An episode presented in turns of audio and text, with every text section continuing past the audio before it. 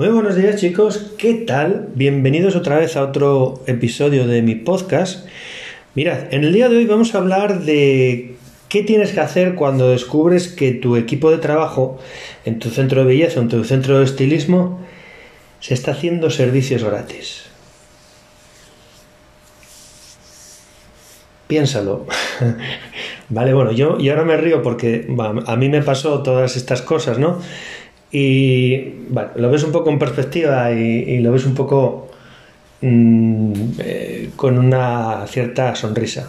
Obviamente en el momento no te causa ningún tipo de, risa, porque bueno, sobre todo cuando llevas un tiempo ya trabajando con ellos y descubres que el, colaborador, el empleado o todos están haciendo todas estas cosas. Entonces mirad, estas cosas hay que dejarlas claras desde, desde el principio. Obviamente no puedes permitir este tipo de circunstancias. Yo aquí lo que recomiendo es que establezcas una serie de tarifas. Y te explico. Tarifas para que el empleado o para que el colaborador pague una determinada cantidad de dinero por la utilización no del producto, pero sino del servicio. Y aquí os explico. Lógicamente, pues no lo puedes cobrar si tú estás cobrando por un corte de pelo, por deciros algo, 20 euros, no lo puedes cobrar 20 euros pero sí por utilizar determinados productos que va a necesitar para, hacerse ese corte de pelo, sí que hay que cobrarle. Y hay que cobrarle un porcentaje, ¿vale? Por lo menos, por lo menos, por lo menos, por lo menos lo que a vosotros os cuesta de, costo. Entonces, esto como, como os comentaba, hay que dejarlo bien establecido de principio. ¿Y por qué hay que hacerlo? Pues mirad, simple y llanamente porque el producto lo pagáis vosotros.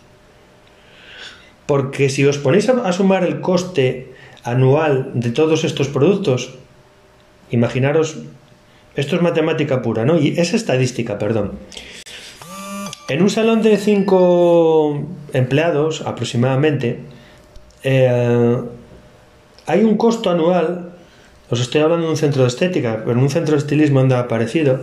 Imaginaros que cada uno de los cinco empleados haga manicura, pedicura, un facial y un corporal, que suele ser lo más normal vamos a hablar, a, pensar que entra dentro de esa dinámica de mantenimiento.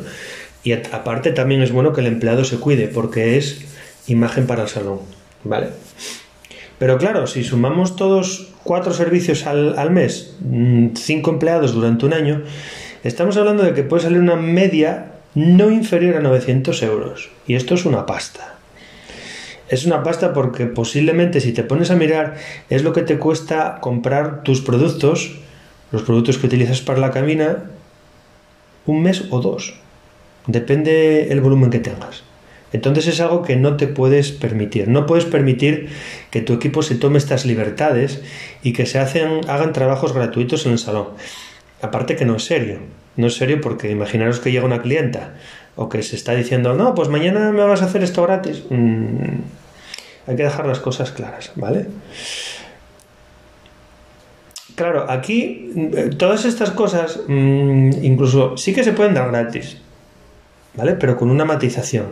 Se puede establecer como una especie de recompensas por consecución de objetivos de productividad. Por ejemplo, imaginaros pues que estáis vendiendo un nuevo producto, un nuevo servicio y acordáis o acuerdas con el empleado o con el colaborador que por por decirte algo, cuando vendas, más de 100 euros de, producto, pues yo te doy esto. O tienes derecho a esto. Es, bueno, es una escala de incentivos que se puede que se puede establecer y que normalmente funciona. ¿Vale? Y otra cosa que suele pasar, en este caso con los dueños de los centros de estética o los, los de estilismo, es que no son los primeros en dar el ejemplo. Es muy típico que bueno, el, dueño también se cuide y se empieza a llevar productos para su casa. Entonces, claro, esto tiene una doble vertiente muy importante que tienes que tener en cuenta a la hora de hacer todas estas cosas. La primera, le estás pidiendo algo a tu equipo que tú no haces y no cumples. Si tu equipo está tomando y si no también, o sea, si no está haciendo, si no está tomando ejemplo de ti, no te ven como un líder. y si te ven como un líder y estás haciendo esto, estás emponzoñando un poquito el negocio. Eso por un sitio, en el sentido del liderazgo y del, y del, y del tener algo, o sea, el de ser coherente con tus actos, ¿no? Y después, un tema pura y económicamente, o sea, pura y, y duramente económico, de caja. Que si empiezas a asomar esos productos, pues imagínate que todos los meses te lleves una crema facial, aunque solo sea una crema facial, estamos hablando de 40 o 50 euros. Si lo multiplicas por 12, blanco y en botella, seguramente estás gastando tanto como tu equipo. Entonces es otro coladero de dinero que tú tienes y que no sabes. Y aunque lo sepas, no te das cuenta porque no te interesa saberlo. Entonces, haz las cosas coherentemente. Si a tu equipo no le permites una cosa, no las hagas tú. Lo más normal y lógico, pues si te cuesta la crema 50 euros, lo metes en la caja. Al final es un dinero que reverte en ti. Simplemente los costes de que te cuesta el producto, pues van metidos ahí, pues y el resto, pues va a quedar para ti. O sea que al final no tienes ningún ningún ejemplo. Y esto es importante hacerlo. Es importante hacerlo porque muchas personas muchas veces se se cree se cree que porque tienes un centro de estética estás nadando en abundancia. Y esto no es cierto para nada. Y otro motivo por el que hay que hacerlo es porque si tú tienes pensado o estás, por ejemplo, ahora teniendo un autoempleo y estás, quieres conformar un sistema, un sistema que te permite ser una empresa o funcionar como una empresa, y que si en un momento dado tú faltas en el negocio y ese negocio siga facturando, pues tienes que elaborar esos protocolos de los que hablábamos en otros, en otros episodios. Protocolos, pues para esto también. Y mirad, dirás, bueno, yo, yo es que no soy una gran empresa, pero hay que empezar a hacerlo. Hay que empezar a hacerlo y os voy a poner un ejemplo.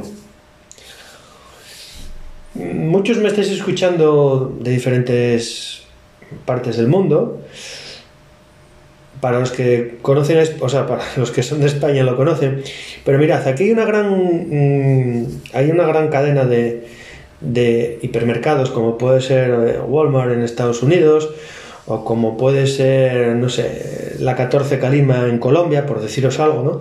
Que se llama el corte inglés. Si lo ponéis en internet lo vais a ver.